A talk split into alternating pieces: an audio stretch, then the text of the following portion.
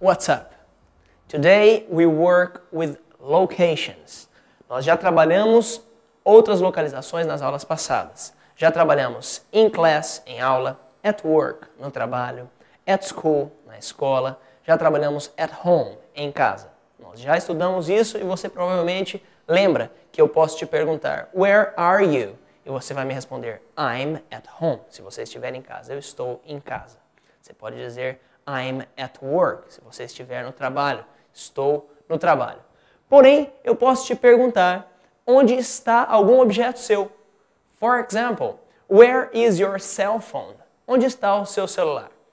Você vai me dizer, está em cima da mesa, está dentro do meu bolso, está embaixo da minha cadeira ou está é, dentro do bolso da minha camisa?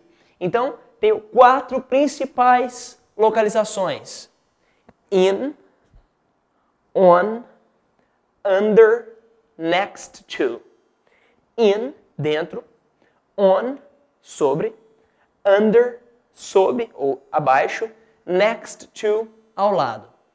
Outra vez. In, on, under, next to. Outra vez. In, on, under, next to. Agora, in context. For example, where is your pen? Te perguntei, where is your pen? Eu quero que você aí na sua casa responda para mim. Se ela estiver sobre a mesa, você vai dizer it's on the table. Está na mesa. Se ela estiver dentro do seu bolso, você vai me dizer it's in the pocket. Dentro do bolso. Então anote as locations. In, on, under, next to. In, on, under, next to. In, on, under, next to. Agora, só você, eu só vou mostrar as minhas mãos e você tenta responder aí in front of your computer.